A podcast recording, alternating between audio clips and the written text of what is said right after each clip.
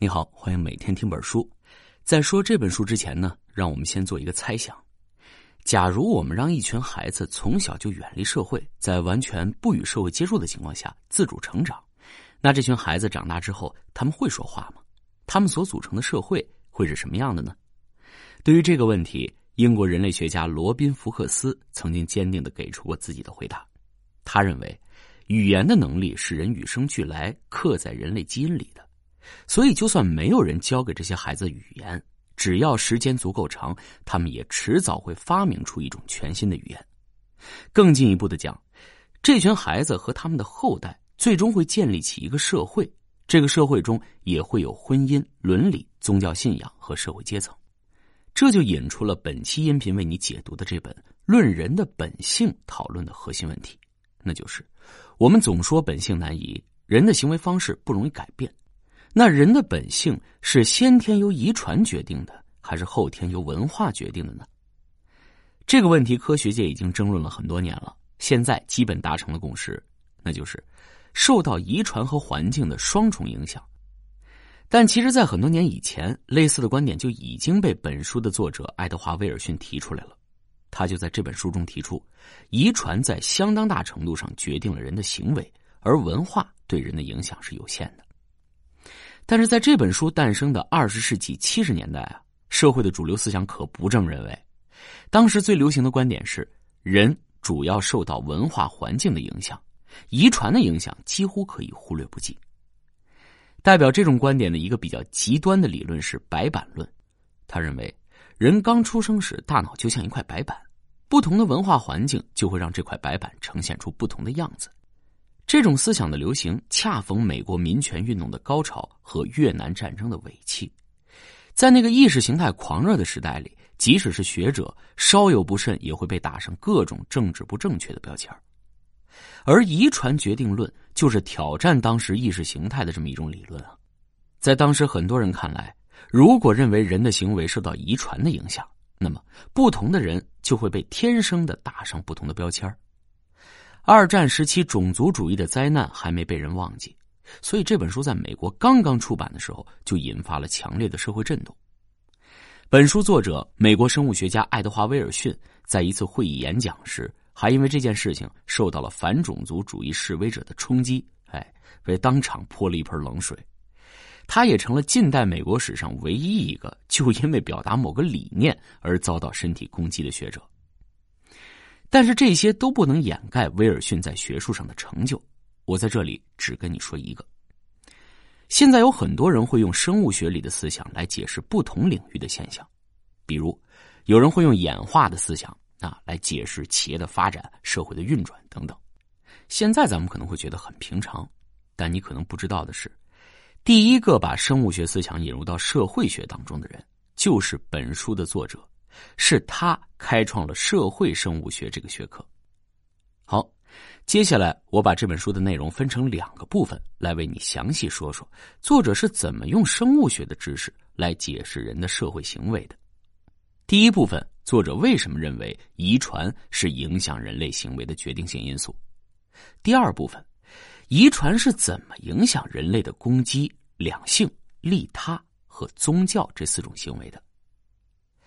好，我们先来看第一部分，作者为什么认为遗传是影响人类行为的决定性因素？虽然作者认为遗传和环境共同影响了人类的行为方式，但他觉得还是遗传的效果更大一些。提出和社会主流意见相反的思想，那是需要很大的勇气的呀。那到底是什么理由让作者在支持遗传决定论的立场上毫不动摇呢？让我们来看看他的逻辑。如果我们把目光放在地球所有动物身上，那就不难发现，猿猴等灵长类动物和人类的行为方式那是最接近的，而恰好同时，它们也是和人类基因相似程度最高的。如果我们把目光放在灵长类动物里，又可以发现，黑猩猩的行为方式是灵长类动物里和人类最接近的，而且恰好黑猩猩又是灵长类动物里和人类基因相似程度最高的。通过比较，你一定发现了一个现象，那就是和人类基因相似程度越高的动物，它们的行为方式和人类也越接近。这是一个单纯的巧合，还是遗传决定论的有力证据呢？作者在对比完人和动物之后啊，他又进行了人和人之间的比较。在这里，他用了双胞胎的例子。我们都知道，双胞胎分为同卵双胞胎和异卵双胞胎。同卵双胞胎由同一个受精卵分裂而成，所以他们的基因几乎是一模一样。那如果同卵双胞胎的两个人行为方式不一样，那只可能是环境影响造成的，而异卵双胞胎发育自不同的受精卵，所以他们的基因不完全一样，他们的行为方式则可能是遗传、环境，或者是二者的相互作用共同造成的。只要对比这两种双胞胎之间的差异，我们就能够计算出遗传的影响到底有多大了。通过这种思路，科学家们目前已经通过实验发现，双胞胎行为方式上的相似性啊，大部分。是因为它们具有遗传上的相似性。你看，不管是动物与人的比较，还是人与人之间的比较，都反映出了一个现象，那就是基因上的相似性和行为方式上的相似性有着高度的正相关关系。你要是觉得作者说的这些行为只包括睡觉、吃饭，哎，那可就大错特错了啊！作者的视野更广阔。那些更复杂的，我们通常觉得肯定受文化环境影响的一些行为，他也认为遗传的影响是决定性的。举个例子，比如原来人们一直认为人类不同社会之间的差异都是学习和社会文化造成的，比如南欧人热情，北欧人冷淡这种差别。但作者认为事实可并非如此。他引用了美国心理学家丹尼尔·弗里德曼的一项研究。这项研究发现，不同种族的新生儿就已经有不同的行为方式了。比如，相比于欧洲裔新生儿，华裔新生儿一般比较安静，不容易被噪声和动作所惊醒。如果说成年人行为方式上的差异还能用文化环境的因素来解释的话，那么新生儿之间的这种普遍差异就只能用遗传的因素来解释了。说了这么多，你可能会好奇。遗传和环境到底是以一种什么方式影响我们的呢？这个问题非常复杂，学界至今呢也还没有完全弄清楚其中的机制。但作者非常认同英国遗传学家康拉德·沃丁顿的地形理论。这个地形理论非常形象，他把人类行为的发育过程啊比作了一个小球从高地沿斜坡向下滚动的过程，在斜坡上有各种各样的地形。比如沙丘、山谷或者三角洲等等，它们都会影响小球滚动的路径，最终决定它到底下落到哪里。在这些因素的作用之下，小球会滚到某个特定的行为方式上，这就是人行为方式的形成过程。在这里呢，产生各种地形的，就是那些由基因控制生成的激素或者其他化合物。这些物质能改变人身体内各系统的功能，让他们以特定的方式发挥作用。所以，拥有不同基因的人，行为方式先天的就有所不同。为了方便理解，作者给我们举了个例子：蚊子是一种特别简单的生物，寿命也很短暂。蚊子要在它短短的一生里觅食、交配、产卵，然后很快就会死亡。所以，对于这种简单的生物来说，它的一生都是被基因控制好的，没有变通的余地。我们可以认为，在蚊子的发育过程中，它的斜坡上只有一条凹槽，发育的小球只能沿着它一滚到底，非常简单。但是对人类来说，问题可就要复杂的多了。比如，人这用手习惯，中国人一般写字用的都是右手，而外国人用左手的比例就高得多。这是因为外国人先天的左撇子更多吗？不是，而是绝大多数中国人从小就会被父母要求用右手写字，所以在中国用左手写字的人极少。那么相比之下，西方社会对用手习惯的态度就更加宽松了。在这里，每个人的行为小球在下滑时都会遇到一个山谷的分叉，分别通向用右手写字和用左手写字这两条路。对于天生的左撇子来说，他们的发育地形里使用左手的凹槽会更深一些，所以小球更容易沿着代表左手的凹槽滑落。但如果父母强制要求孩子用右手写字，那这个小球就会在外部环境啊，比如一阵风的强力影响下，被迫的滚到比较浅的代表右手的凹槽里。从这里就能看出，在人类行为的形成过程中啊，遗传和文化环境都扮演着很重要的角色。作者认为，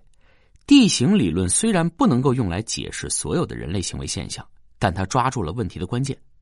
既涵盖了遗传和环境这两种要素，又充分的考虑了实际情况的复杂性。一般来说，对文化越敏感的行为，它的这个发展地形就越复杂。比如语言的发展地形，就特别像是一片宽阔的三角洲，其中遍布低矮的沙丘和弯曲的河道。只要环境稍有变化，一个人的语言行为就会出现改变。比如学会另一门语言。或者是同一门语言里的不同方言，甚至是调整说话时的重音和语速，在这种情况下，发育小球的运动轨迹是很容易受到环境影响的。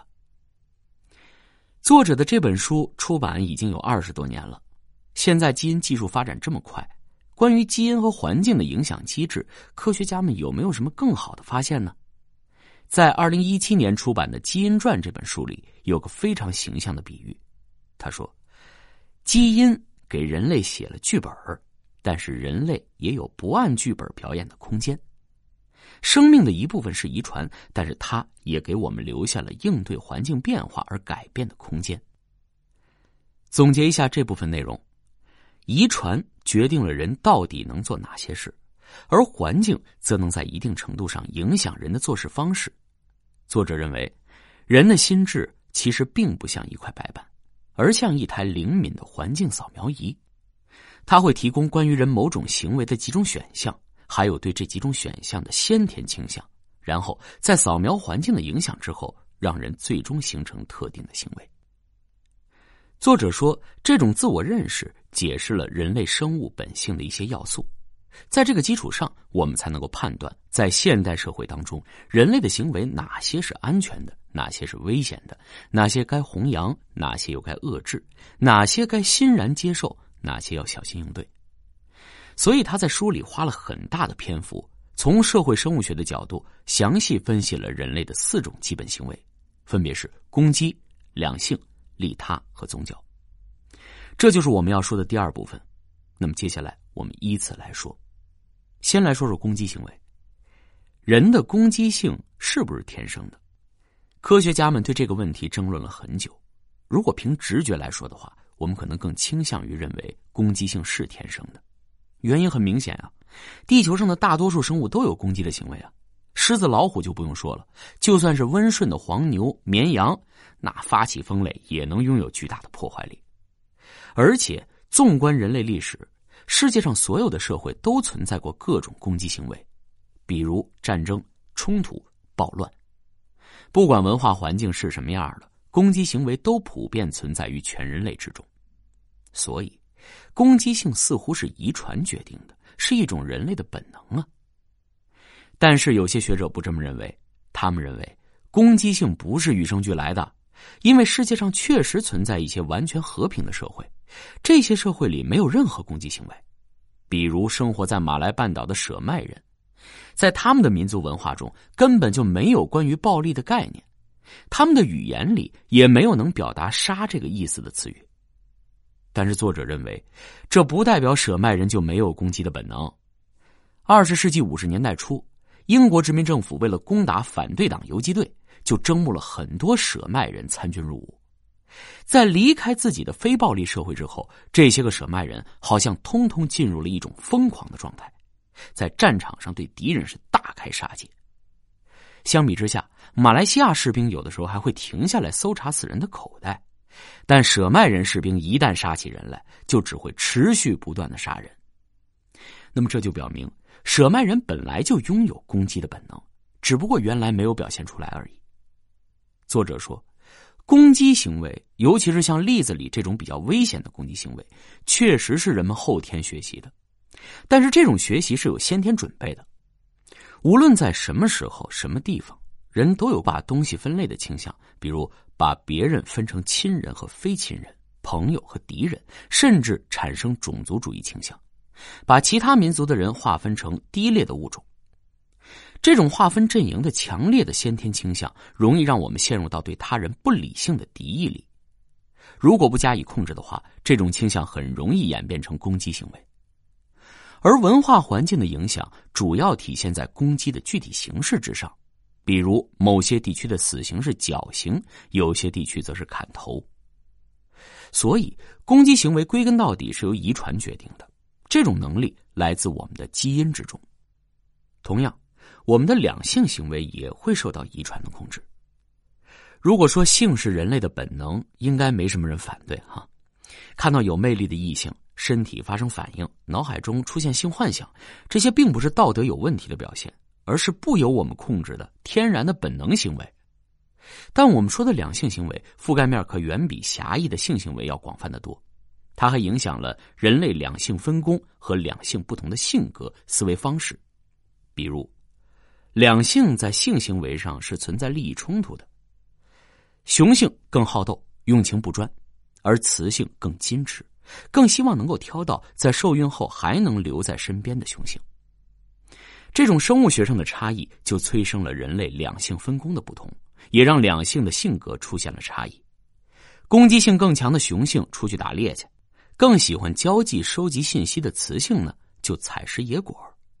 研究发现，即使在抚养的过程中被同等对待，男孩和女孩在长大之后的性格和行为方式也会自然的出现很大差别。这都是从遗传上出现的差别。以上种种两性之间的天然差异，在结合了社会文化的影响之后，对今天的人类社会造成了很深远的影响。作者举例说，比如在几乎所有国家和地区，男性都扮演着统治者的角色，支配着社会的主要权利，这是男性的体能、性格等特征天然决定了的。有些国家就算是女性元首当政。官僚的主体构成仍然是男性占据绝大多数的地位。作者发现，虽然文化环境会影响男女之间的相对地位，但男女之间的绝对地位很难互换。你可能会问，这个现象是不是说明社会很不平等呢？这还真不是。得到精英日课的专栏主理人万维刚在他的专栏里提到说，社会越平等，女性就越愿意从事女性的工作。为什么这么说呢？研究发现，在那些个两性关系很平等的国家，比如瑞士、挪威，理工科毕业的女性只有百分之二十；而在那些特别不平等的国家，比如阿尔及利亚、阿联酋，这个比例就上升到了百分之四十一。因为在这些国家里，只有学习理工科才能提高社会地位，有能力的女性没办法，只有学习理工科。而在平等的国家里，他们会更愿意选择自己喜欢的工作。不难看出，在两性行为方面，遗传的影响更是深远的。基因不仅直接控制了我们的原始性本能，还间接造就了今天人类的普遍社会形式。可以说，男女之间的种种差异会受到文化构建的影响，但根本的源头还是在于遗传。说完了攻击行为和两性行为。作者接下来介绍的是利他行为。不管是在哪个国家、哪个社会里，利他行为都普遍存在着，而且人们总是对极端的利他行为十分着迷。比如，在战争中，为了拯救战友而奋不顾身做出牺牲的士兵，就会被人们看作至高无上的英雄。正因为利他行为总是被赋予文化上的意义，所以特别容易被看成是一种由文化决定的行为。但作者认为，利他行为从根本上讲也是由遗传决定的。作者认为，利他行为分为有条件利他行为和无条件利他行为。有条件利他行为的最终目的是让自己获益，利他者在实施利他行为时会期望社会对自己或自己的近亲施加回报。最常见的形式就是你帮我个忙，我再帮你个忙。在当今社会，有条件利他行为已经被人类发展到了极致了，出现了各种合同或者契约的形式。另一种利他行为是无条件利他行为，这种行为一般只服务于近亲，比如父母无条件的照顾自己的孩子而不求回报。